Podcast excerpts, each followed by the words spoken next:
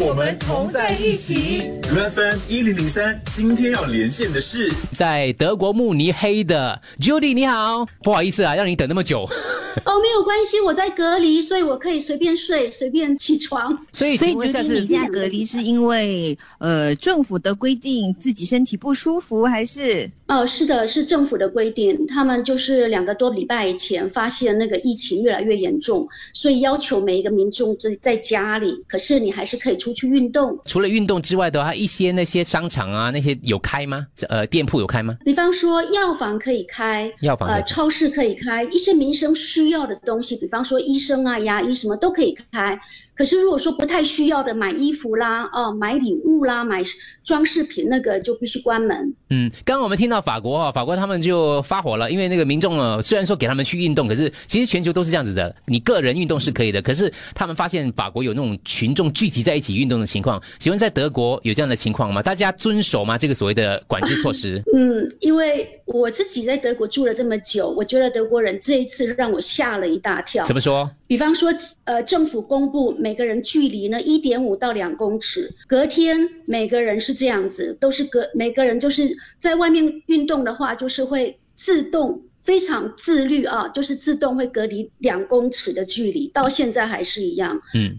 所以这是德国精神。哦，可是我之前有看到报道啊，就说德国总理默克尔他宣布了什么一千人的聚会不可以拍，这很多地方都开九百九十九人的那个 party 啊。哦，那个是隔离之前，哦隔离之前。所以那个时候大家觉得情况没有那么严重，所以大家就不当一回事。可是现在大家知道严重了，没错，没错，因为那个时候，呃，就是你说一千个人那一件事情，那时候疫情其实已经很厉害了，可是德国人还是有一个希望可以去参加足球赛呀、看足球赛什么的。那后来他们就发现没有办法，必须把它赶快把它禁止掉。对，因为默克尔总理跟我们说，政府没有办法控制每一个人，就是要靠大家团结自律。那我觉得大家都已经做到了。所以这个措施已经维持几个星期了？呃，两个多礼拜，第一阶段先到四月十九号。如果疫情把它控制的还蛮好的话，那呃四月十九号可以 OK。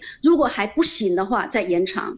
好像欧洲哈、都把这个一个调整定在四月十四号、十五号。昨天我们连线呃奥地利的时候，奥地利是定在四月十四号做一些放松。那德国默克尔定在四月十九号，所以我们真的要看一下几天这个欧洲希望能够控制得来了，它也是一个大家参考的标准。可是我想这两天德国其中一个热门话题就是那个柏林二十万口罩被美国截胡的事件是吗？是真的有这回事啊？有有有有，那德国很生气，因为这个就好像是现代版的海盗一样。嗯，那我们已经，我们已经没已经习惯了，美国就是常常有这种奇怪的动作，那也没有办法，这个不是第一次哦，哦不是第一次已经好几，已经两三次了。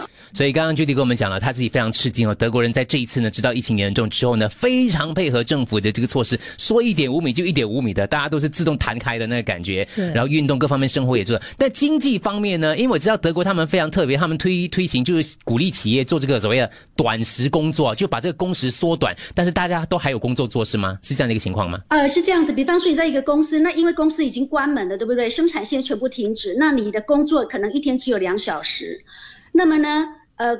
比方呃就就有这样子的是呃缩短的话，就是说，比方呃可能就是你的公司给你百分之六十的那个工资，对那么政府呢就提供你百分之三十或二十，那其中其中的损失的百分之二十的话，你就自己吸收，嗯，就大家因为基本上你也工作的比较少了。是是，这个德国他们非常特别的一个短时工作，据说欧洲都在看一下，说这样的一个工作状态是不是接下来可能要维持一段长时间，对吗，Judy？是的，没错，因为他们要，因为这个不是德国的问一个国家的问题，是全世界上的问题，整个生产线是国际上的生产线，所以不是德国可以决定。不过德国他们的政府这一次做的很好的，就是说他们非常的稳定人心，他们将发出呃一百亿欧元来拯救经济。那他们说国家有钱，不用紧张，不会负债。那在德国那么多年，这一次的事件对你来讲有怎么样的一个冲击呢？刚开始的时候，很多我的朋友跟家人问我，我有没有受到歧视，因为我是亚洲人，他们觉得这个是武汉的疫情。